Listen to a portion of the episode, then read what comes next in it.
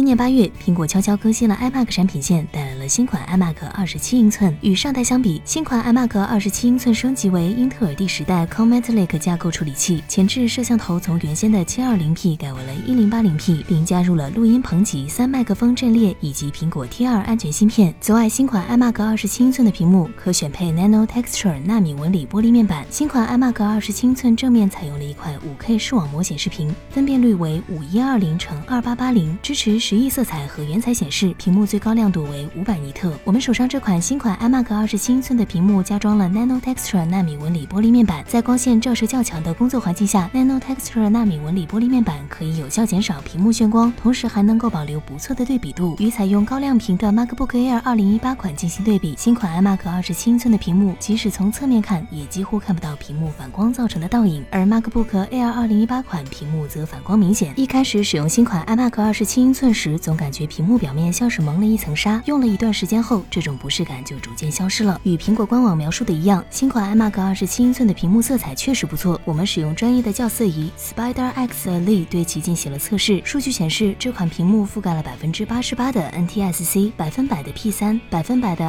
sRGB，百分之九十的 Adobe RGB 色域，可以说是一块素质很高的屏幕。与上代七二零 P 的摄像头相比，新款 iMac 二十七英寸的一零八零 P FaceTime 高清摄像头拍摄的画面会更加清晰锐利。得益于录音棚级三麦克风阵列的加持，使得新款 iMac 二十七英寸在进行视频通话或会议时，人物对话听起来也会更清楚。新款 iMac 机身背部仍采用了弧形设计，通体银色，黑色的苹果 logo 作为点缀，整体看起来非常简洁。后盖左下方是一字排开的各种接口，从左到右依次为三点五毫米耳机孔、SDXC 卡插槽、四个 USB Type A 接口、两个雷利三接口、一个千兆以太网接口以及电源接口。此外，电源接口上方还有条形散热孔，刚好被支架所隐藏，显得不会那么突兀。总的来说，新款 iMac 二十七英寸的屏幕很赞。不过需要注意的是，如果你购买了 Nano Texture 纳米纹理玻璃版本，当屏幕上有灰尘或污渍时，必须使用官方赠送的清洁布进行擦拭，不然屏幕因清洁不当坏掉，那就多少有点得不偿失了。性能方面，我们手上这台新款 iMac 二十七英寸搭载了主频三点六 G 赫兹的 Intel Core i 九一零九一零处理器，十核心，二十线程，最高睿频可达五点零 G 赫兹，图形显卡为 AMD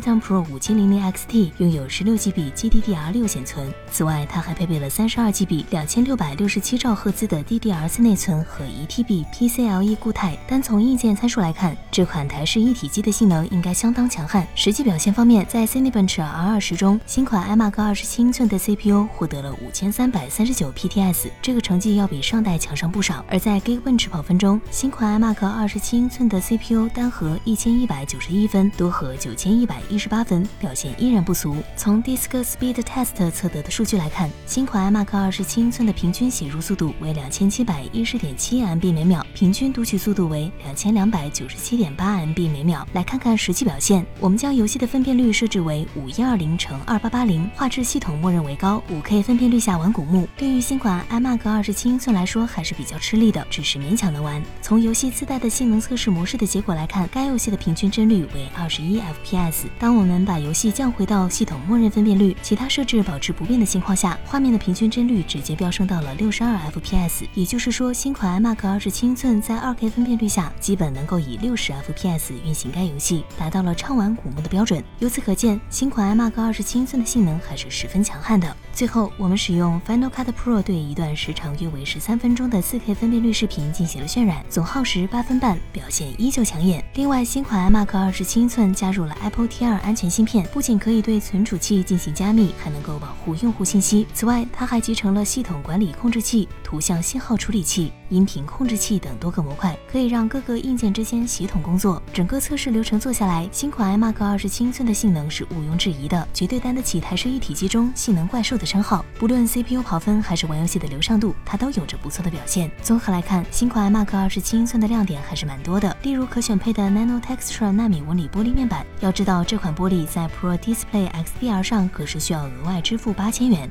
现在苹果这项技术下放到 iMac 后，用户只需支付三千七百百五十元。实际体验下来，个人感觉这块玻璃的作用还是挺大的，最起码要比你买个屏幕挂灯的效果更好。新款 iMac 二十七英寸在提升生产力和娱乐体验方面都不错。好了，本期新款 iMac 二十七英寸上手体验就到这里，欢迎小伙伴们在留言区留言讨论，顺便给个一键三连，我们下期再见。